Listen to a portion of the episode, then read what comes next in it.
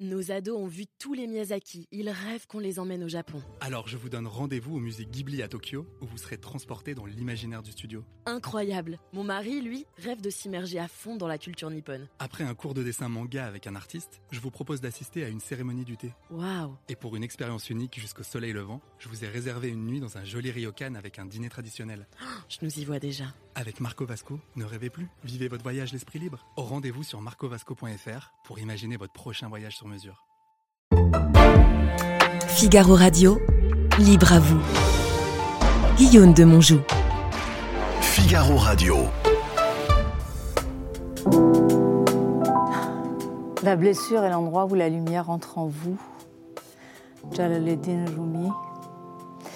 اه، به فارسیش هست پس زخمهایمان چه اه، شمس میگه مولانا میگه و شمس جواب میده اه، از همانجاست که نور وارد میشود En fait, euh, la citation, elle n'est pas... euh, euh, comment c'est un dialogue entre Molana, donc Rumi, et Shams, euh, son amour, sa lumière.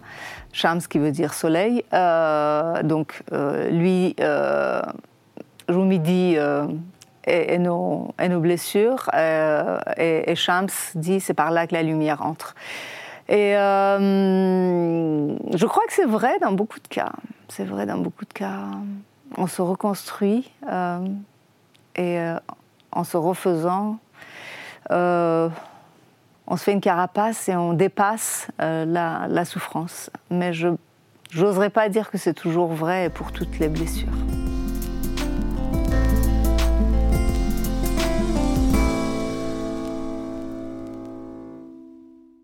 Sépidé Farsi, bonjour. Bonjour. Merci d'avoir accepté notre invitation au milieu de votre pérégrination mondiale pour euh, promouvoir votre premier film d'animation, La Sirène, qui traite de la guerre Iran-Irak et qui est un très beau film plein de subtilités. On est vraiment honoré de votre présence. Vous êtes une cinéaste iranienne et vous vivez en exil à Paris depuis près de 40 ans. Euh, votre famille, vous la décrivez comme euh, issue de la petite bourgeoisie provinciale qui a été opposée au Shah d'Iran et puis très vite opposé aussi au régime des Mollahs. Et donc, euh, vous avez très tôt euh, pris une sorte de posture de résistante, au point que la milice vous a arrêté à l'âge de 16 ans pour avoir caché une dissidente chez vous. Vous avez été emprisonnée pendant 8 mois à cet âge, et euh, depuis 2009, vous êtes interdite de séjour dans votre propre patrie, l'Iran. Vous avez donc réalisé plusieurs documentaires, des fictions, toujours sur la diaspora iranienne, sur la vie quotidienne à Téhéran, et puis des longs métrages. Et euh, je vais vous poser quelques petites questions parce que vous incarnez la femme iranienne telle qu'on a envie de l'entendre sur tous les sujets de société, et français et iranien. Diriez-vous, Sépidé Farsi, que vous avez eu une enfance heureuse? Oui, oui. Je, de, de- heureuse dans le sens que j'ai eu de beaux souvenirs. J'ai de beaux souvenirs de mon enfance, des, des- des moments lumineux, des moments de secret. J'ai j'ai découvert la musique euh, classique, euh, le piano, euh, pareil, en collant l'oreille au plancher. On m'a permis après de faire du piano, des choses, des découvertes en fait. Une enfance pleine de découvertes. J'étais la première de la famille, donc euh, j'étais aussi très solitaire, euh, mais heureuse, oui. Et pouvez-vous justement décrire cette ambiance en trois adjectifs, cette am- ambiance du foyer de de votre petite enfance à Téhéran? Mystérieuse, hum, chaleureuse, quelquefois un peu pesante, Pesante parce que. parce que euh, les rapports entre mes parents, parce que la famille autour. Mais en fait, une enfance chargée de voyages. J'ai toujours adoré voyager. Mon père m'a emmené. On a voyagé beaucoup euh, quand j'étais petite. En dehors d'Iran. Ne- Oui, aussi en dehors. Je suis venue à Paris la première fois à l'âge de 6 ans. Ah oui. Ouais. Donc on est avant la chute euh, du Oui, tout à fait. Et, et- et- et sinon dans la région, vous étiez beaucoup aussi euh, en voyage en Iran même. En Iran même, parce que mon père euh, construisait des routes euh, et du coup il nous emmenait, il m'emmenait ou seul ou avec ma mère, on partait tous les trois, le suivre sur ses chantiers. Et maintenant que vous êtes obligé de vous tenir éloigné de votre propre pays, j'imagine que tous ces souvenirs vous donnent quand même un- une photographie assez belle et assez claire de, qu'est-ce que l'Iran dans sa globalité? Oui, oui, bien sûr. J'ai euh, j'ai pris des graines que j'ai en moi, de mon pays, que j'apporte euh, partout. Et du coup, euh, l'Iran, je le porte en moi, en fait. Cet objet, je vous dirais, c'est lié aussi à mon premier voyage. Dites-moi justement, parce que j'ai pas osé l'ouvrir. J'ai l'impression que c'est un objet un peu comme, comme marabouté, comme, avec, avec toute une aura. Alors, je suis venue, donc, quand j'avais 6 ans, j'ai accompagné ma mère et ma grand-mère rendre visite à mon oncle qui était exilé à Paris lui aussi, il a été contre le chat. Et ça, c'est un carnet de croquis que mon oncle a fait, parce qu'il était architecte, mais il dessinait aussi, et donc il a... Euh, On peut l'ouvrir? Bien sûr, bien sûr. C'est pour ça que je l'ai. Ah. et donc, euh, c'est des visages. Des années, il a croqué euh, des, inconnus ou des amis qu'il rencontrait. et j'adore ce, voilà, et j'en ai hérité à sa au crayon à, papier. mais quel talent Et il y a quand même une. Il saisit quelque chose de, de ses visages. Oui, oui, oui. Alors, il n'était pas. Bon, il était peintre aussi, mais euh, c'était pas sa profession. Il a pas, mais il y, a, il y, a, toujours quelque chose de très touchant, euh, de, euh, de très subtil dans les, dans les portraits qu'il fait. Et, et donc, lui mm. et sa femme, euh, Paris, Hassan et Paris, ils, sont, ils ont vécu en exil euh, contre le chat d'abord, contre Khomeini ensuite, et ils sont décédés à Paris tous les deux. Récemment euh, Il y a quelques années. Et, cette, bague alors Cette bague, c'est lui qui l'avait offerte à, sa femme, à ma tante, ramenée d'Algérie, puisqu'en fait, ils sont allés aussi après la, à la fin de la guerre d'Algérie restait, essayer de construire, parce qu'il était architecte, donc il a eu des projets, et, c'est une bague euh, kabyle que, qu'il a offerte à, Paris, à ma tante, qu'elle a portée jusqu'à sa mort. Et euh, je, pour moi, ces deux objets, c'est deux destins, euh, ça résume un, une, bloc de vie. Un bloc de vie, oui, et, probablement beaucoup de mystères. Beaucoup de mystères, et c'est chez eux que je suis arrivée la première fois quand j'ai quitté l'Iran.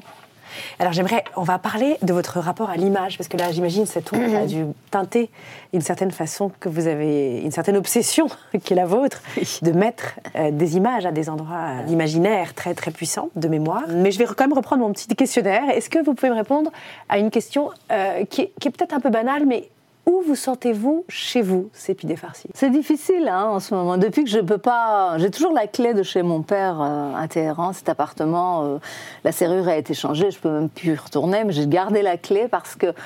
Euh, dans l'espoir d'un jour rentrer. Je ne sais pas quelle porte elle ouvrirait cette clé, mais, mais elle compte pour moi.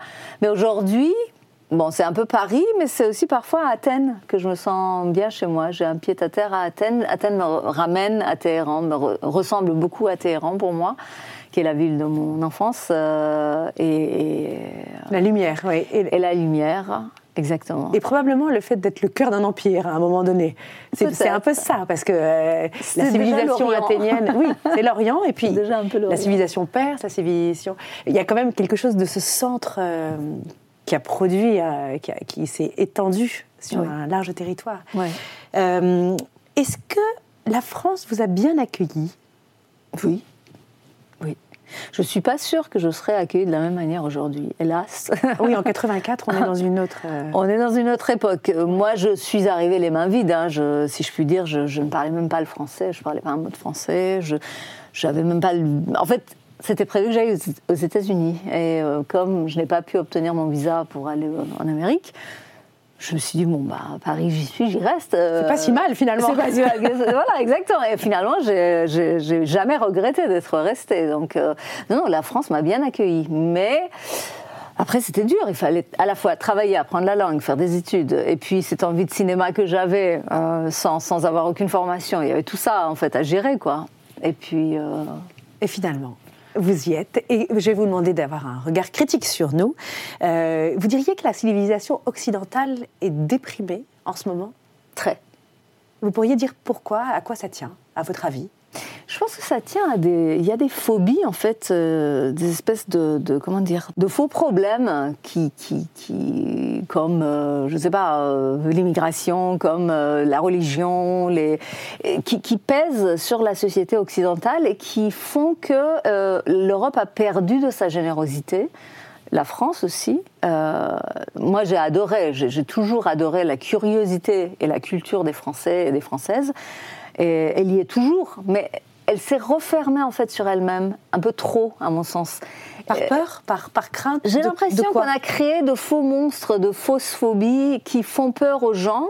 Alors, il y a de réels problèmes. Il y a des problèmes économiques, il y a des problèmes sociétals hein, qui sont réels. Je ne dis pas qu'on n'a pas de problème. Et je dis on parce que je me mets Mm. aussi dans la société française euh, et en Europe. Euh, bien sûr, maintenant, je suis une citoyenne euh, du monde, quoi, et, et bien sûr française aussi, euh, après 40 ans de vie ici. Euh, et j'adore toujours, mais je suis triste. Je suis triste quand je vois que une certaine générosité, euh, une, une certaine curiosité euh, a, a laissé place à de la peur. Et donc une crispation. Et, et est-ce que vous diriez qu'on est toujours une société libre? Non, pas toujours. Non, Euh, ces choses-là qui se passent euh, depuis quelque temps, euh, lorsqu'on on limite les mouvements, on annule des manifestations, on- on- on- ça pour moi, ce sont des, des, des mouvements anti-libertaires. Je ne dirais pas que. Alors évidemment, toute proportion gardée. hein. moi, je, je viens d'un pays comme l'Iran qui est une dictature. Il n'y a pas, y a pas pire ou quasi pas en ce moment au monde. Mais, mais je veux dire, c'est dommage que, que, que l'on. Et ça crée de, de la colère chez les jeunes, justement. Moi, je vois beaucoup d'incompréhension chez les jeunes. Dans la jeune génération, ma fille, la génération de ma fille, les, les, les, les- enfants qui ont la vingtaine ou moins, euh, ça, ça, ça crée. euh, Une rupture, vous une diriez rupture, ça crée une comment dire euh, une une rupture de confiance dans l'institution chez les jeunes. Et c'est aussi pour ça qu'on a si peu de monde devant les urnes lorsqu'il faut voter. C'est- grave comme crise. Ça vient, ça s'est pas créé en un jour. C'est c'est venu. Moi, je, je suis arrivée sous Mitterrand, hein, évidemment. J'ai vu la moitié du premier mandat, puis le second mandat, et puis tout ce qui s'est passé par la suite. Euh, voilà, en 2002, j'ai fait, plusieurs fois des votes à défaut de par défaut. Et ça, c'est pas bon comme fonctionnement démocratique. Et je pense qu'on le répète trop souvent ce schéma. Et euh, Donc il n'y a pas de vraie adhésion en fait. Oui, vous Bah diriez qu'il y a quelque chose de. Oui, ça on le voit. on perd du monde, on perd des gens en route, en fait, à Et, chaque le- fois. et la menace, c'est quoi? C'est que Bah, la menace, c'est ce qu'on se dit et qu'on ne veut pas se dire. 2027, De- euh, 2027, qu'est-ce qui se passe? Mais je veux dire, comment est-ce que, euh, voilà, vous allez arriver de, de- à l'anéantissement du Parti socialiste, du Parti communiste, de, de- de l'idée de la gauche, elle existe, elle est là. Les gens, je, je vois chez les Français, enfin, cette idée, euh, quand je dis socialiste, c'est pas uniquement le Parti socialiste, c'est le socialisme euh, ou dans le sens une société qui, euh, qui est euh, où il y a de l'entraide qui aide les autres, qui est ouvert, qui est curieux. Et, et- et lié, tout ça, ça, ça y est encore en France, mais c'est caché sous euh, plein de choses. Sous Mélenchon. Sous... pas que, pas que. Ouais, mais en non, tout cas mais sous une dire, certaine forme de. Oui. sous une certaine forme de, de- en fait, de, de paraître, mais qui, qui fait, euh, non, enfin, je veux dire, euh, à la fois, oui, Mélenchon, la, la majorité présidentielle, enfin, il y a, il y a beaucoup de choses qui font mal, euh, et, euh, et, euh, je- Donc vous je- êtes quand même inquiète. bah oui, oui, quand même. Alors, euh, moins inquiète pour la France peut-être que pour euh, la Turquie ou, ou l'Inde ou l'Iran, certainement. Mais sont aussi déprimés selon bah vous. oui, oui. Là, je, je- à chaque fois que je mets le, les pieds dans un pays, mais, mais je trouve mes amis Oui. déprimés, ils disent, euh, les Indiens disent, eh ben si BJP repasse, on sera obligé de partir, on pourra plus faire des films librement. En Turquie, c'est pareil. Enfin, je veux dire, la censure revient partout. Et donc, mais il faut quand même qu'il y ait des bastions qui résistent. L'Europe, la France, euh, il faut, il faut. Il faut. Et vous, vous allez peut-être devenir experte en, en censure. Je sais pas. Vous avez pris un peu d'avance.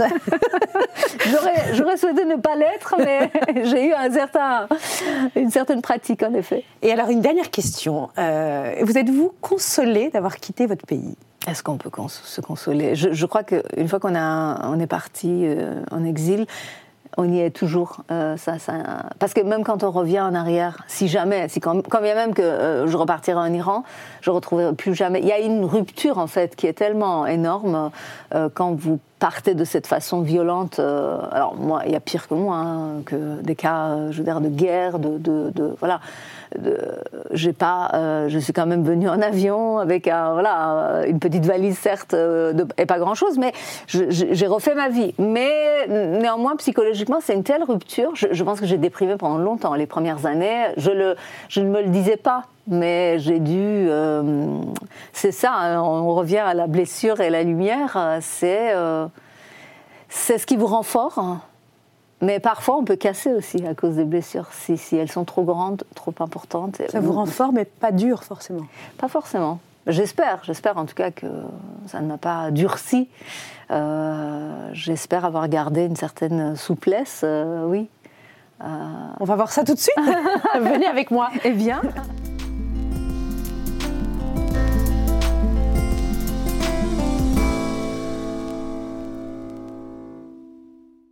Sepideh Farsi, réalisatrice iranienne. Vous avez une approche du cinéma tout à fait intéressante. Vous êtes en 1981. On est juste avant votre arrestation et juste après la, la Révolution, enfin deux ans après la Révolution. Et vous avez un cours sur le cinéma euh, qui dure un mois, en juin 81, dans lequel, en fait, faute d'avoir accès à des salles ou à des films, votre professeur vous fait écouter des bandes audio de films, de films de. euh, euh, vous, avez, vous, avez, vous avez écouté des, des, des- des- des bandes entières de, de scénarios et de films Oui, puis nous aussi. interdits. Oui, oui, oui, oui, tout à fait. Il nous décrivait les plans, euh, il les dessinait au tableau, il nous faisait euh, lire des extraits de scénar, et puis euh, parfois des bandes audio quand il en avait. Rosemary's Baby, par exemple, de Pol- Polanski. C'en était, Bergman, certains, et puis il nous dessinait Antonioni, nous- il nous faisait des analyses euh, filmiques, mais euh, avec un bout de craie. Alors, avec le recul des années, est-ce que vous pouvez me dire à quel point ça a déterminé ou teinté un certain rapport à l'image que vous avez développé dans, dans votre cinéma, dans votre façon de faire des films à vous?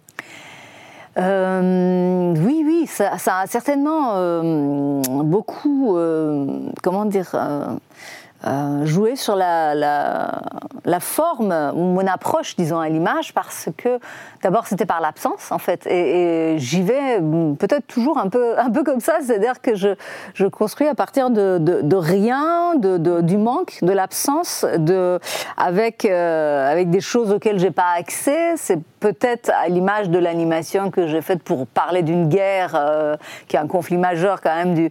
Et moi, j'ai voulu le faire par le détail, par le micro, en fait, j'y vais. Et je pense que ça vient peut-être de là, ça vient de cette époque-là où j'ai appris à...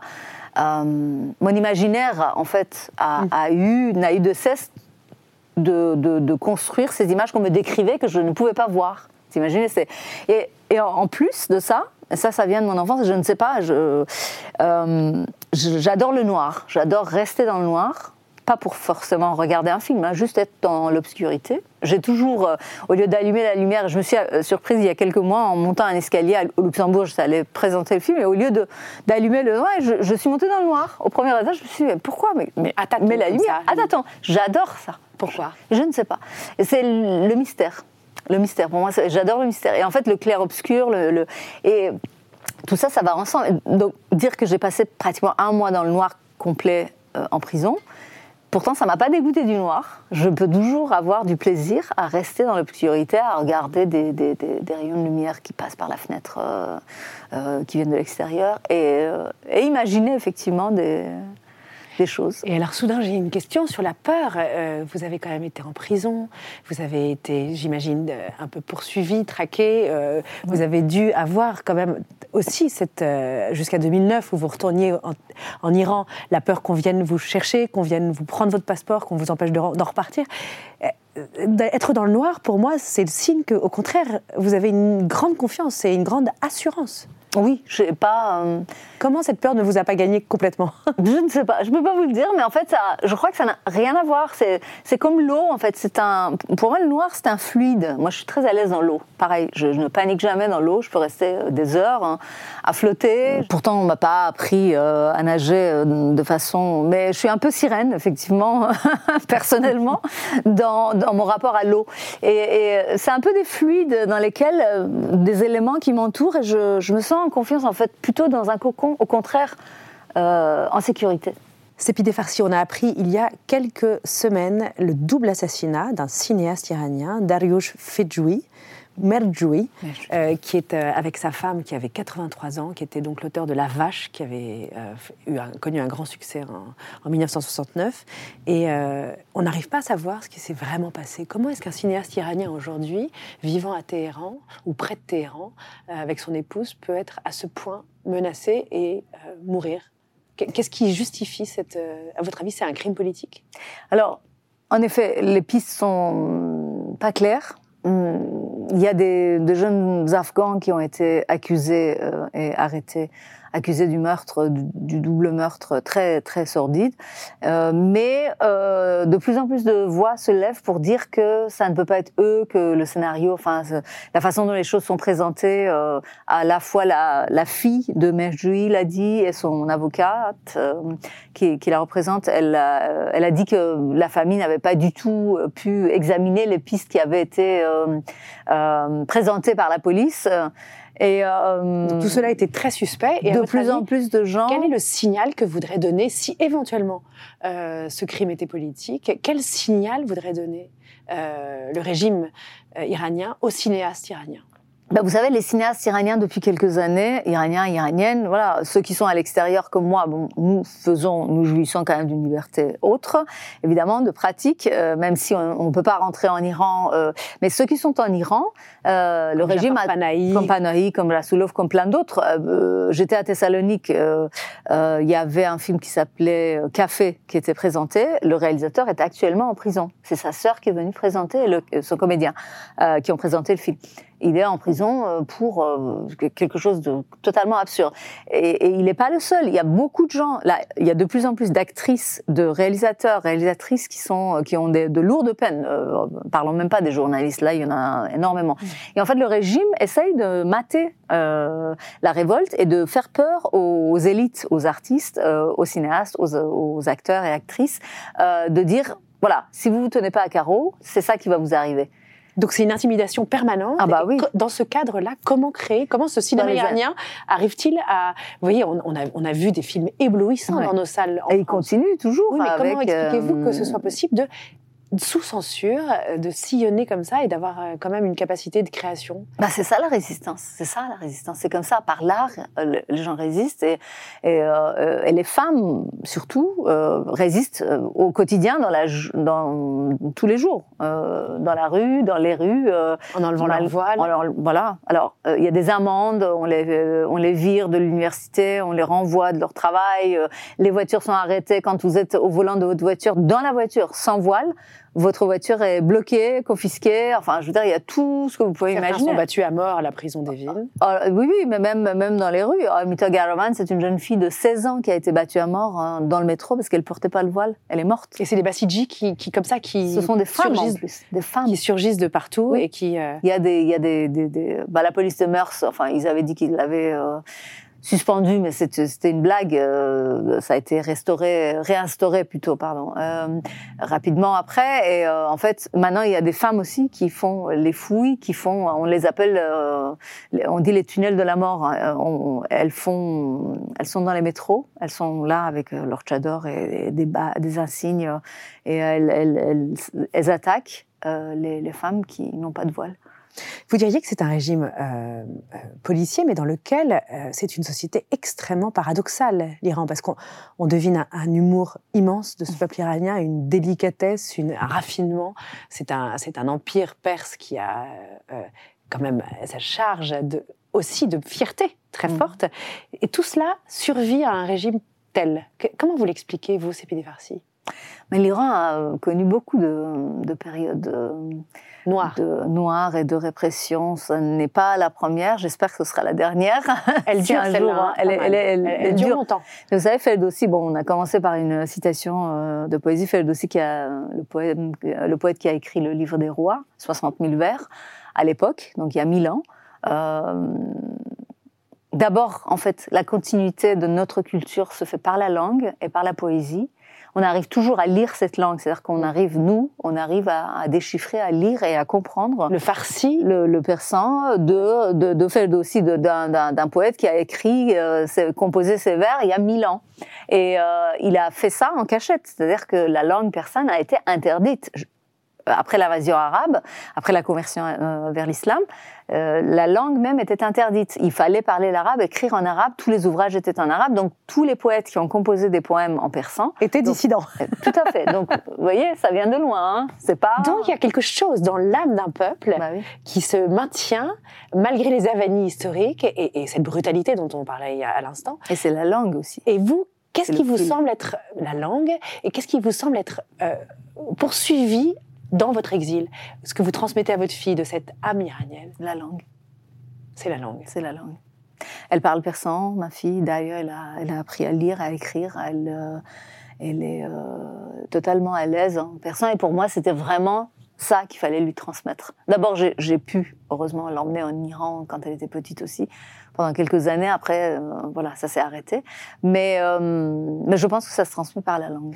Donc vous êtes, vous gardez un espoir très fort. sur- on parle beaucoup de résilience dans beaucoup de pays. Maintenant, c'est le terme le plus vagabond et le plus valise qu'on qu'on connaisse. Euh, euh, mais quand même, il y a cette espèce d'idée que va ressurgir l'âme profonde au fil, euh, voilà, des, des- des chapitres prochains de l'histoire de l'Iran. Est-ce que vous avez confiance en ça ou quand ça fait trois générations qui connaissent un régime répressif comme celui euh, des ayatollahs, est-ce que vous pensez pas qu'à un moment donné, ça s'estompe et que l'âme profonde d'un peuple se, se lisse, euh, se fait souterraine et, finalement disparaît S'atrophie en fait. Euh, Il y a des moments de désespoir, bien sûr. Il y a des jours où j'ai peur de ça. Et puis après, hum, je vais sur les réseaux sociaux, je vois euh, toutes ces images qui nous arrivent d'Iran, des, des- des jeunes femmes surtout, et des moins jeunes aussi. Narges Mohammadi, prix Nobel de la paix, euh, qui refuse d'aller à l'hôpital pour être soignée euh, parce qu'on l'oblige à porter un foulard. Elle arrive, elle a obtenu quand même d'aller à l'hôpital et de revenir. On a vu des photos, c'est hallucinant, sans foulard en prison. Elle est en prison, hein, et elle est malade. Elle a un problème cardiaque. Donc c'est quand même pas rien. Elle a fait plier. Ben oui. Elle a fait Et c'est plier. ça. Et c'est ça. Lorsque vous voyez ça, ce niveau de résistance, vous vous dites c'est au-delà de la résilience. Je veux dire là, vous dites on va y arriver. Et tout le monde le dit. C'est-à-dire que même les jours de désespoir où on dit bon, euh, on n'entend plus rien, c'est fini, ils ont pris le dessus. Et c'est vrai. Ils- la répression est énorme et féroce. Euh, Il y a tout d'un coup un rayon de lumière qui vient et qui vous dit bon bah voilà ça va repartir hein. et ils sont finis en fait ils sont finis c'est juste qu'on ne sait pas quand ça va tomber vous savez comme c'est C'est le un- chant du cygne, quoi. Oui. Voilà. bon, alors on vous écoute et on vous, on vous fait confiance dans votre espérance. j'espère que je me trompe pas Merci, Sépideh Farsi, d'avoir accompagné notre discussion sur euh, ce pays que vous aimez tant, qui est cher à votre cœur et qui le devient à nous, au nôtre, grâce à vos films. Euh, allons, courons dans les salles de cinéma voir La Sirène, euh, qui vient de paraître, un film d'animation absolument poétique et, et très profond. Un grand merci. merci à vous Nos ados ont vu tous les Miyazaki. Ils rêvent qu'on les emmène au Japon. Alors je vous donne rendez-vous au musée Ghibli à Tokyo, où vous serez transporté dans l'imaginaire du studio. Incroyable. Mon mari, lui, rêve de s'immerger à fond dans la culture nippone. Après un cours de dessin manga avec un artiste, je vous propose d'assister à une cérémonie du thé. Waouh. Et pour une expérience unique jusqu'au soleil levant, je vous ai réservé une nuit dans un joli ryokan avec un dîner traditionnel. Je nous y vois déjà. Avec Marco Vasco, ne rêvez plus, vivez votre voyage l'esprit libre. Au rendez-vous sur marcovasco.fr pour imaginer votre prochain voyage sur mesure.